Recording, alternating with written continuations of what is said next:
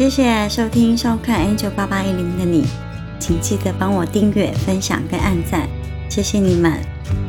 今天要聊刺青，其实提到刺青啊，什么黑道大哥，然后或是不正经的感觉都太过时，所以我们就不不聊了。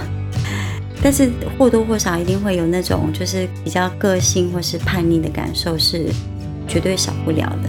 那一个名叫 Laura Crafton 的人，他带领了一群团队，在二零二零他们的研究中就表明了，其实纹身它的确是有助于帮助受创者。嗯，接纳并且展示他们的创伤，也让受创者用不一样的心态去接纳自己的身心创伤。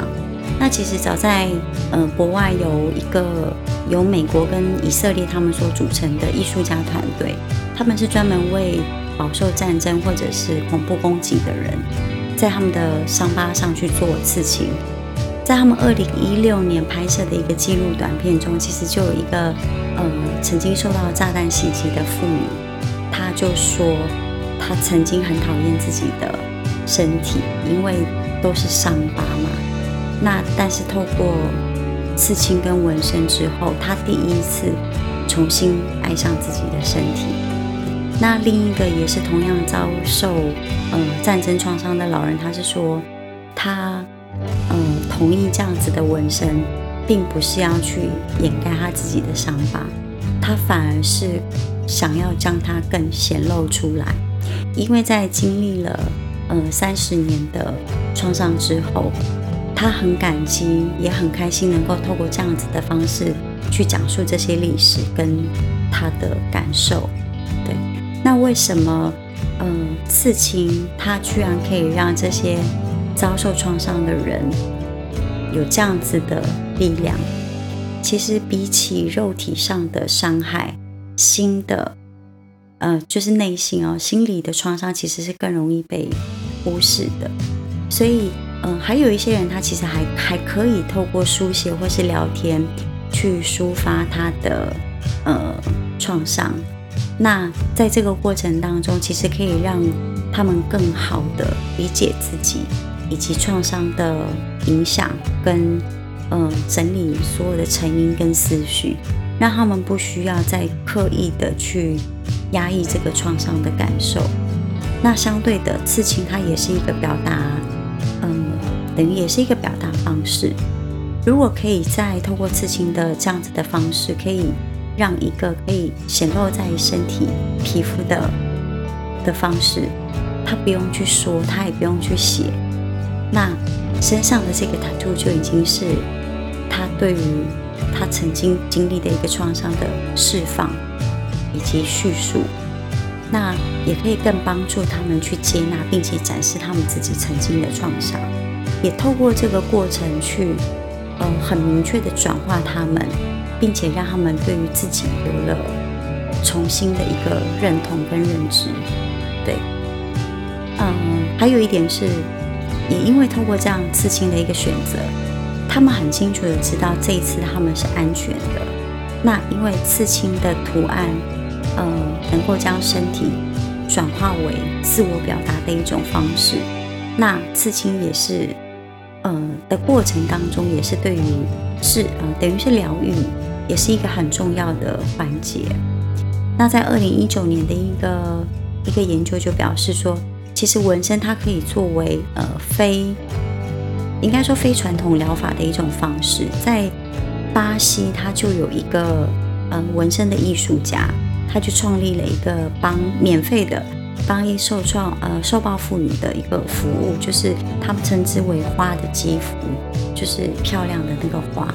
那在他服务过这么多的的受暴者。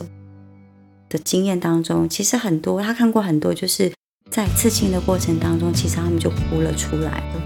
那不是因为带一点点啦，就是刺青的痛，那主要是来自于他们知道这个曾经的创伤是被迫的，他们永远没有想到，他们居然可以或是有能力主动赋予这个伤痕变成一个美或者是爱的符号。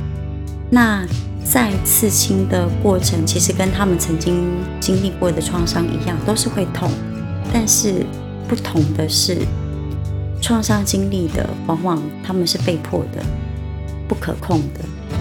嗯，但是透过这样子的刺青的过程，他们很明确的知道这个是安全的，然后可控制的。这个很重要，是他们明确的知道安全跟可控的。其实对于他们来说，就已经是一个让他们知道他们没事。通过刺青，曾经遭受到创伤的人得以在一个安全的空间，用缓慢的速度去接触到他的创伤记忆以及感受跟过去的情形。慢慢的，他们不再回避，也不是不再那么痛苦，反而开始转化为一种喜悦跟重生的感受。那一个重新经历跟改写创伤的过程，其实就帮助了创伤者找回了自己的力量。那透过一个纹得很漂亮、很美的图案，更促进了他们跟其他人之间的变成一个桥梁。受创者他们曾经都将自己孤立起来，他们不愿意去谈起自己的创伤，但是因为塔兔的美或是醒悟。当有人问起这个这个纹这个刺青的的故事的时候，他很自然的给予受创者他们倾诉的机会，并且不那么悲伤。对，这个很重要，并且不那么悲伤，也非常自然而然的让他们有跟别人建立桥梁的机会。对，那嗯，如果我们将刺青称为是艺术的话。其实，透过艺术的力量，也让他们找到他们今后的另外的一种转化方式。那我想分享这个的原因，是因为我希望我们都用新的角度去看到刺青独特的美，跟它更深层的东西。嗯，也是一样，就是很想分享给你们。好，那我们今天的节目就到这里喽，谢谢你们。记得要帮 Angel 八八一零按赞、订阅跟分享。然后，如果你们有嗯想要许愿的主题，或是嗯希望我在节目上帮你们传达对某人的思念，或是想要对谁说的话，都欢迎写信到信箱。然后还是要，记得订阅、分享、按赞。那我们今天节目就先到这里喽，谢谢你们，我们下次见，拜拜。